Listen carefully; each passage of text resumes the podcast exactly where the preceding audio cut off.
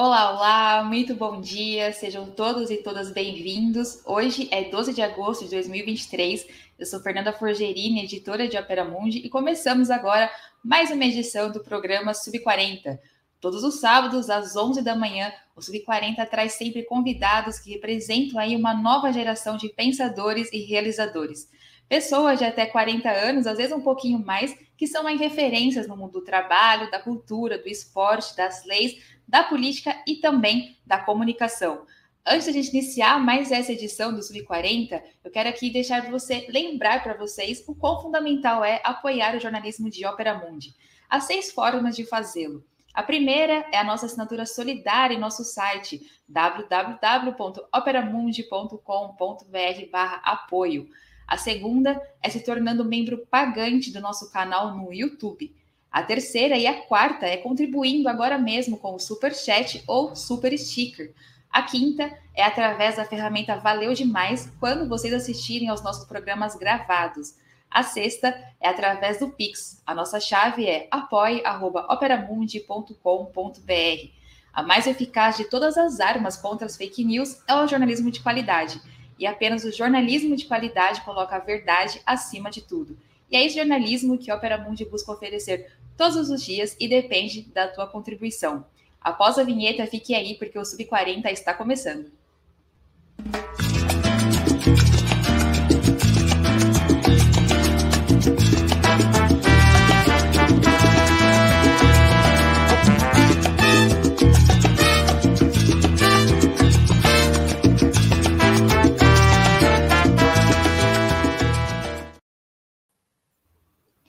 Agora sim, estamos de volta, iniciando esse Sub40. Nosso, sub, nosso entrevistado de hoje é Bruno Brulon Soares. Obrigada, Bruno, por estar aqui. Bruno, ele é bacharel em Museologia e História pela Universidade Federal do Estado do Rio de Janeiro, mestre em Museologia e Patrimônio pela mesma universidade e doutor em Antropologia e também História pela Universidade Federal Fluminense. Bruno é autor do livro O Peso da Leveza, a invenção de Alberto Santos Dumont, lançado pela editora Alameda, e também é professor na University of St. Andrews, na Escócia, e na Universidade Federal do Estado do Rio de Janeiro, aqui no Brasil.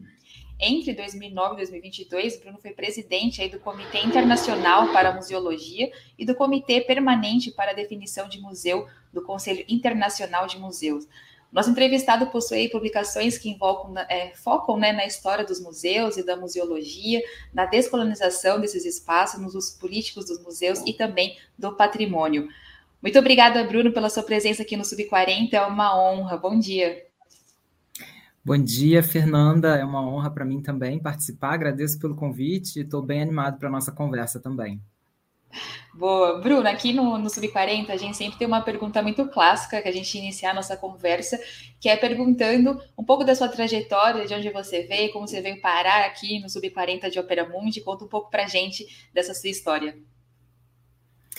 Bom, acho que o que me traz aqui é um pouco o livro, né? A minha mais recente publicação no Brasil, O Peso da Leveza, mas acho que esse livro ele, é um, ele conta também um pouco a minha história, a minha inquietação com as fontes, com a própria, com a própria disciplina, a história, né? mas também com as instituições que nos ajudam a contar a história. Então, eu sou uma pessoa que sempre fui fascinado pelos museus, pela história, pelo patrimônio, e isso acabou me levando para a área da museologia é, estudei museologia, atuo em museologia e tenho muito orgulho disso, né? Acho que a gente acaba, é, quem é da, da, área da cultura no Brasil, acaba fazendo da nossa profissão também um, um, um ativismo, porque não é fácil, é, mas, mas ela também, essa profissão também é um ativismo para mim no sentido de tentar fazer dela uma maneira da gente olhar as coisas, as verdades estabelecidas de, por um outro ângulo, né? Tentar trazer aí à, superfície dos debates elementos que muitas vezes foram descartados ou apagados, e obviamente que a história de Santos Dumont é, tem muito disso, e eu acho que a minha história também, como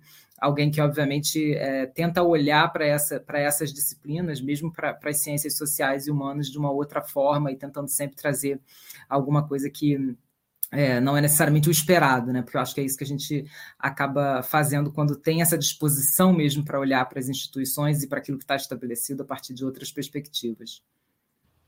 Bruno, você tocou até no assunto que eu já ia entrar um pouco, nessa questão da, do museu, desse ativismo, como você colocou, e essa sua trajetória de pesquisa desse espaço do museu, como que você avalia até também esse setor aqui no Brasil, e sendo um museólogo, é, o país tem uma política para museus, você acha? Como que você é, analisa esse setor agora e também olhando ele já um pouco também como o governo Lula tenta recapitular os museus, nosso patrimônio, né, após esse governo de Jair Bolsonaro que destruiu basicamente a cultura, nosso patrimônio.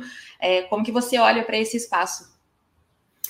Muito boa pergunta, Fernanda, porque eu acho que isso tem tudo a ver com a, com a, minha trajetória, justamente com o ativismo que eu vinha falando, porque a gente no Brasil sempre tem a área dos museus e a área da cultura de modo mais amplo, né, e do patrimônio como uma área muito negligenciada pelo, pelo Estado, historicamente negligenciada né, e, e, e, utilizada principalmente nos momentos em que a opinião pública tem, tem, tenta é, produzir manipulações ou alguma determinada vertente da história tem que predominar, né, e a gente tem visto isso e vimos isso também nos governos anteriores, é, principalmente no governo Jair Bolsonaro, quando a cultura foi completamente sucateada, mas ao mesmo tempo as, as, as notícias falsas, né, os, os, os mitos começaram a, ser, a serem levantados, e aí justamente a falta de incentivo ela contribui para que, para que isso seja cultivado na nossa sociedade.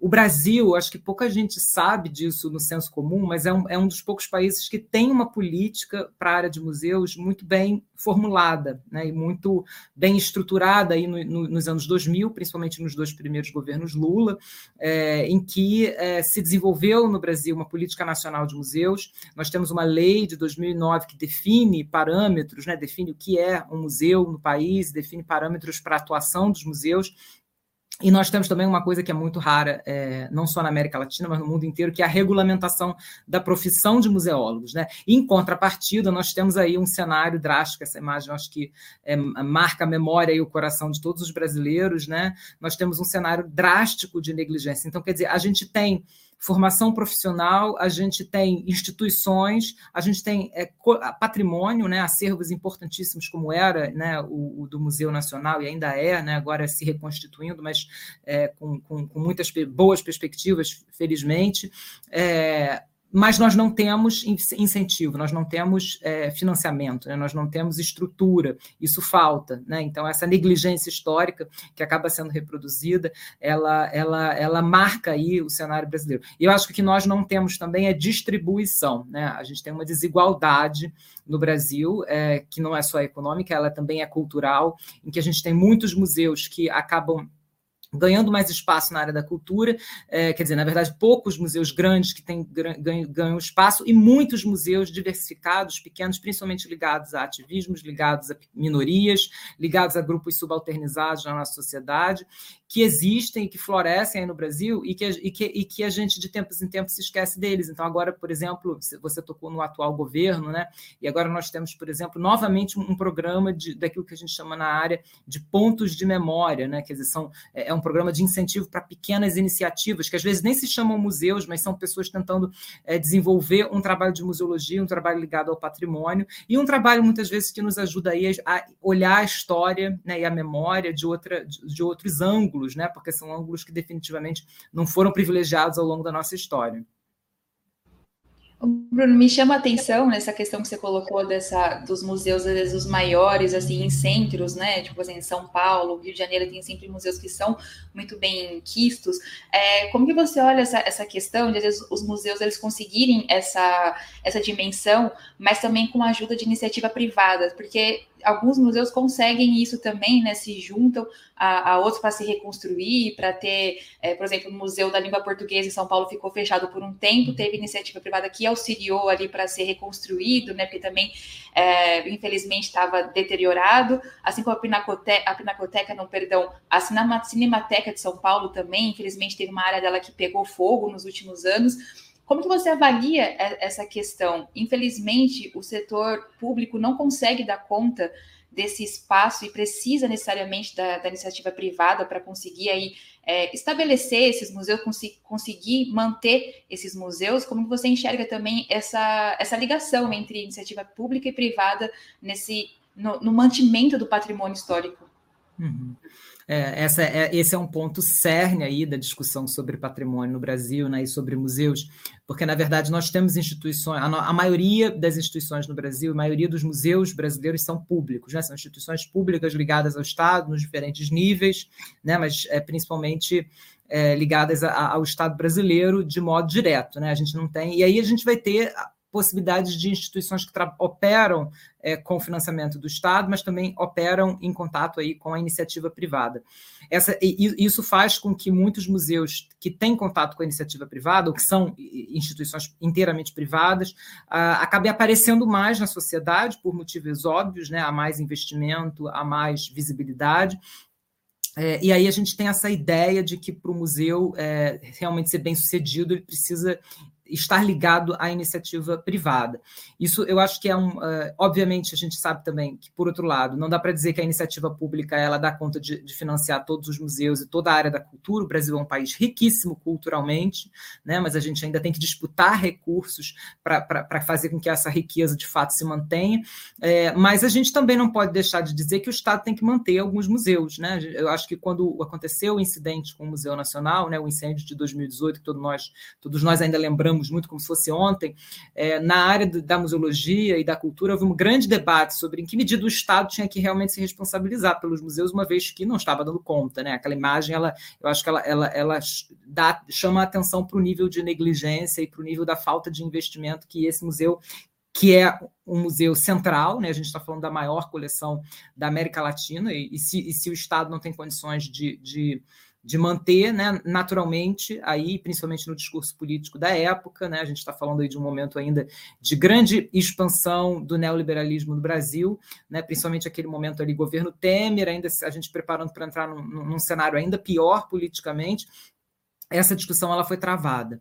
É, e é uma discussão que eu acho que ela é sensível ela é perigosa. Eu, eu, eu, vou tentar dar uma, uma resposta, vou chegar na resposta à sua pergunta, mas assim, o meu ponto de vista é que eu acho que, ainda que a gente diga, né, e muita gente na área vai dizer que o Estado não tem como assegurar a preservação de todos os museus, eu acho que a gente tem sim que cobrar ao Estado a preservação do mínimo, né, e eu digo do mínimo também distribuindo é, recursos para a cultura, não apenas os grandes museus, mas aqueles que precisam mais, porque o fato é que a iniciativa privada privada também não dá conta. A iniciativa privada ela vai dar conta dos museus que dão retorno para os próprios investidores, né? Obviamente, a gente está falando aí da lógica do capitalismo, do neoliberalismo que vai orientar essas, essas, essas instituições. Isso não, isso não se aplica, por exemplo, no caso de museus comunitários, no caso de museus ligados a movimentos sociais. Por exemplo, eu trabalho proximamente com uma ONG que desenvolve atualmente um museu ligado à memória do movimento LGBTI+, no Rio de Janeiro é, essa, essa, essa instituição, eu chamo de instituição porque, é, embora seja uma, um, um, grupo né, e, e, uma comunidade envolvida no processo, a gente está num processo de institucionalização, é uma instituição que precisa de recursos, mas que a, a iniciativa privada não se interessa, né, por motivos óbvios. Né, não, é, não, é, não é imediatamente uma instituição que vai dar lucro.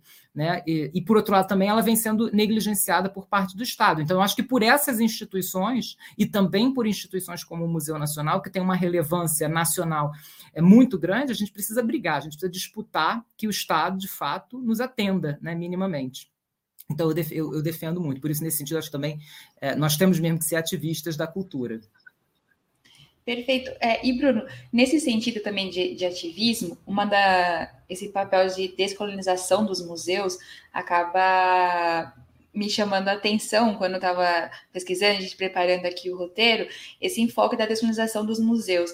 É, eu gostaria de entender um pouco melhor como que é, é, esse enfoque, como ele funciona, mas se ele tem a ver no sentido também, por exemplo, recentemente é, tivemos aí devolução, por exemplo, de museus europeus que é, pegaram fósseis brasileiros e é, cientistas pedem né, que seja entregue de volta ao território brasileiro, ao Estado brasileiro. Vai um pouco nesse sentido, essa descolonização, quando você falamos nisso, nessa descolonização dos museus, ou, ou não, assim? Se você puder contar um pouco mais sobre isso. É, então, Fernanda, esse é um termo muito é, central atualmente, né, nos debates sobre museus, sobre patrimônio, sobre distribuição. A gente estava falando agora mesmo de redistribuição. Redistribuição envolve recursos, mas também envolve o patrimônio em si mesmo, né, porque tem a ver com reparação de violências é, passadas, né, históricas. Tem a ver também com é, é, redistribuição mesmo no sentido de produzir um maior equilíbrio no mundo do patrimônio, né, uma vez que a gente sabe que muito, muito patrimônio, muitas coleções são preservadas majoritariamente com recursos, né, com acesso ao público em grandes instituições na, na, no norte global, né, a gente está falando principalmente Europa, Estados Unidos, Canadá, e esses, e esses museus dessas regiões acabam sendo museus que guardam, né, guardaram e ainda guardam muitas das coleções que foram é, roubadas ou é, é, adquiridas em contextos muito problemáticos do ponto de vista político, ético, né, e mesmo da, da, das relações estabelecidas de dominação nesse, no contexto colonial. Né? Então, a gente fala de descolonização, justamente esse, esses atos reparatórios que hoje algumas instituições é, vem, vem é, se propondo a fazer. Né? É, mas isso eu diria que é um, uma, uma retórica que está muito presente no contexto europeu e, e, e de outros países do, do, norte global. Eu não acho, é, porque a gente discute muito esse termo no sentido de reparar é, injustiças passadas, eu, eu, às vezes implico um pouco a ideia de reparação, porque acho que a gente não tem como desfazer a história. Né? Eu sempre falo, como é que você vai é, descolonizar a ponto da gente desfazer o processo de genocídio indígena né, nas Américas, ou desfazer o, o processo de, de escravidão de, de, de, populações africanas, né? a gente, ou desfazer a distribuição, a má distribuição de recursos no mundo como um todo. Isso, obviamente, são processos que a gente não volta atrás, né? ou pelo menos não volta atrás de forma simples. A gente pode, a gente pode reparar minimamente, a gente pode tentar é, é, é, amenizar, mas a ferida, o que a gente chama de ferida colonial, ela vai continuar ali, né? e, e as cicatrizes elas permanecem. Então, é, na América Latina, nós temos uma discussão, eu diria, muito mais avançada do que ela na Europa. Na Europa, a discussão ainda passa muito pela, pela devolução. Né? Aí devolve, não devolve, aí se discute a questão política, a questão jurídica, a questão ética, e, e, e fica muito em torno disso. Algumas, em alguns casos, a gente tem exemplos bem-sucedidos, em outros casos, são discussões que duram décadas e que não, não se resolvem. Mas eu diria que na América Latina a gente está falando muito mais em descolonização como um processo de rever como esses laços são estabelecidos. Eu acho que é muito mais. Então, aí eu digo, por exemplo, eu falo em, em processos de é, colaboração entre museus e indígenas, né, é, restituição da humanidade de determinadas populações que muitos museus consideraram extintas ou inexistentes ou que não tinham voz nessas instituições, e hoje a gente restitui esses processos, quer dizer, a gente, a gente restabelece fluxos sociais, humanos, materiais, né, e isso tem a ver com coleção, tem a ver com saberes, né? muitos objetos sagrados é, é, são, são ignorados do ponto de vista do sagrado para serem incorporados em coleções como etnográficos ou coloniais. Então, essas restituições de laços sociais, eu, eu diria que elas são muito mais. É, é significativas do ponto de vista da reparação do que efetivamente simplesmente, simplesmente restituir um objeto, ainda que a restituição seja importante sim, e quando a gente analisa caso a caso, a gente vê que de fato é necessário ter um, um, um olhar um pouco mais crítico em relação a esses objetos que estão há tanto tempo alienados dos seus contextos de produção. Né? Mas acho que o processo de descolonização ele é mais amplo do que isso. E, Bruno, nesse sentido, então, é, nesse, nesse, nesse papel da descolonização que você está colocando, é, na sua avaliação, isso é o principal, por exemplo, de um papel do Museu do Patrimônio Histórico, fazer essas, é, essas ligações, você restituir essa história a partir do patrimônio. Nesse sentido, eu pergunto, na sua avaliação, é, esse seria o papel do museu, não, não necessariamente estaria expondo para que as pessoas tenham consciência, mas fazer essas ligações com a história. É um pouco nessa linha?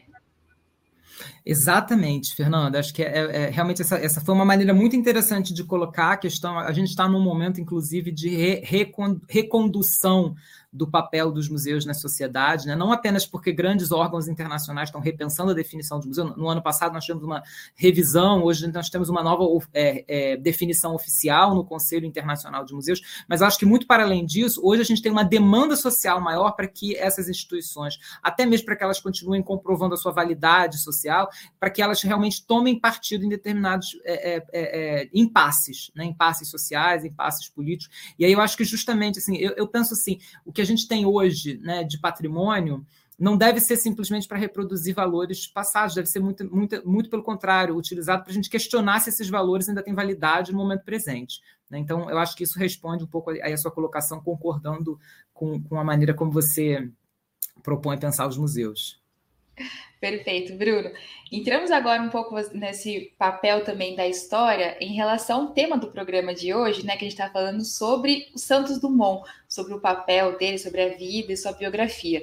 E o livro do Bruno, né, O Peso da Leveza, a invenção de Alberto Santos Dumont, lançado neste ano, é resultado da sua tese de doutorado, né, Bruno, que eu vi também isso, e eu queria perguntar para você como que inicia essa pesquisa sobre esse personagem brasileiro e também de introduzir já quem foi Santos Dumont é, para você, Bruno, mas também aí pra, para o país, como que foi é, esse personagem, esse inventor aí que tanto nós recordamos dele.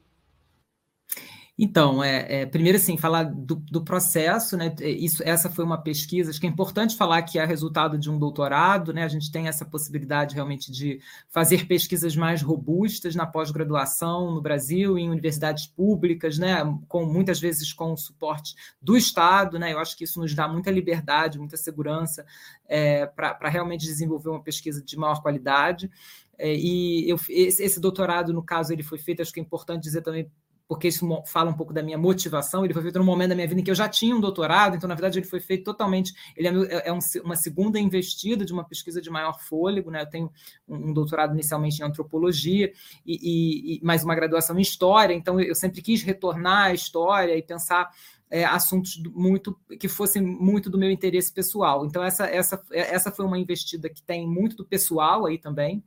É, não, não, porque eu tivesse uma ligação muito direta com o Santos Dumont, mas, por, mas porque eu tinha uma inquietação com a história e como a história aborda é, personagens ambíguos, né? personagens que trazem incertezas, personagens que questionam a normatividade ou que, de alguma maneira, é, tensionam aquilo que a gente quer afirmar com muita segurança, mas, na verdade, a própria vida humana ela não nos permite ter segurança sobre alguns fatos, né? E eu acho que Santos Dumont ele é essa personagem no caso da historiografia brasileira, né? Quer dizer, óbvio, há outras, mas eu acho que ele tem uma importância é, eu diria que por dois motivos, né? e nenhum deles tem a ver com a invenção do avião, que a gente pode até discutir, mas eu acho que a, a relevância de Santos Dumont está muito para além disso.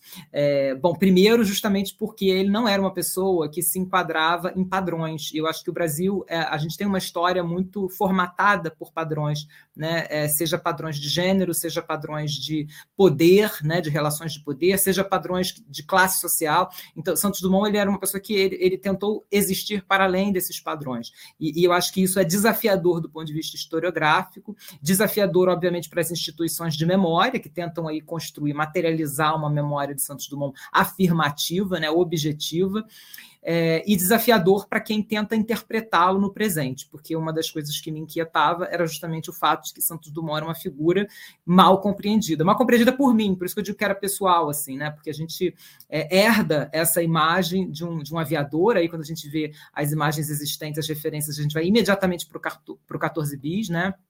Que é quase como se Santos Dumont tivesse sido inventado ali junto com a invenção desse aeroplano.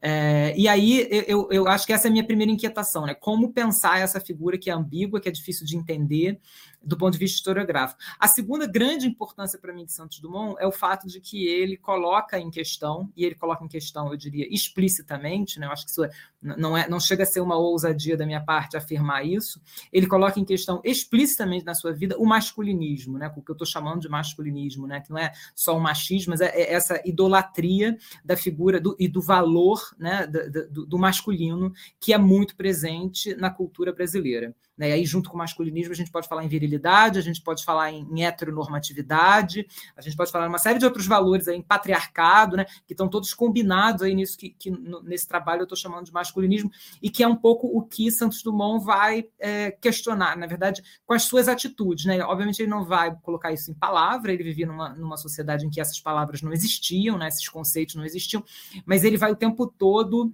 é, se equilibrar numa corda bamba que não permite a gente enquadrá-lo nesse masculinismo, ainda que vivendo entre é, um, dentro de um universo masculino muito normativo, né, que é o universo da aeronáutica. Na França ele vai conviver com os grandes homens do, da, do aeroclube francês, né, que eram os grandes cavalheiros heterossexuais, que de alguma maneira faziam daquilo ali um esporte de elite, e depois isso vai se traduzir né, na, na, na, no, no, na, história militar, que vai da, da qual os aviões vão fazer parte, e no Brasil, né, principalmente em relação à aeronáutica, né? Quer dizer, como é que ele também vai ser mal compreendido nesse contexto, uma vez que também é um contexto extremamente masculinista. Né? Então, acho que é essa, esses são os dois motivos principais que eu acho que é importante, sim, a gente hoje, né, depois de Santos Dumont completar 150 anos, nós comemorarmos os 150 anos do seu aniversário, do seu nascimento, né? É, a gente fala, ainda falar dele, ainda questionar essa biografia, eu acho muito relevante. É, Bruno, é, a pergunta que eu tinha separado agora seria é, um pouco antes de introduzir também essa questão do Santos Dumont, mas como que é escrever a vida de um indivíduo, né? É, eu, eu, pergunto isso porque assim essa primeira inquietação sua me remete assim como que é você chegar na sua pesquisa a gente ter uma noção do, da, da, pessoa né do personagem você começa a pesquisar aquilo abre diversas vias e como que é você é, olhar para aquilo, ter noção, é, é, perdão, não ter a noção do que você está tá tendo de conhecimento e colocar isso no papel para que outras pessoas possam também ter esse, esse, conhecimento. Como que é ser historiador nesse sentido de uhum. escrever algo que muita gente não tinha essa noção do Santos Dumont, né? A gente tem uhum. justamente como inventor, mas não da vida dele.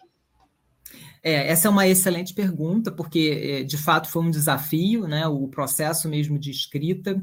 Primeiro, porque é, as, é, inicialmente acho que é importante falar que quando eu comecei a pesquisa eu não tinha intenção necessariamente, ou eu não tinha certeza de que eu queria escrever uma biografia, né? Quer dizer, essa, essa ideia de, de colocar uma vida em texto eu achava até muito ambiciosa, né? Até porque na minha, na minha, no que eu já conhecia, haviam muitas biografias escritas e há muitas biografias escritas de Santos Dumont.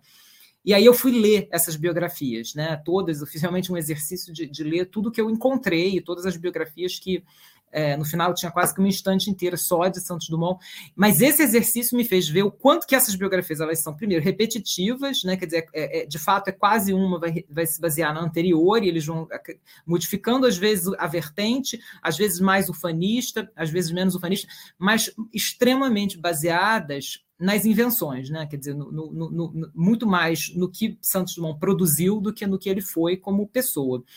É, e isso me, isso me deixou muito inquieto, assim, no sentido de como, como pode né, a, gente, a gente ter realmente erguido esse mito, né, porque é, é, um mito no sentido mesmo do que a gente pode criticar desse termo, por vários motivos, é, e, e, como a gente pode erguer esse mito sem, sem considerar a humanidade por detrás desse indivíduo.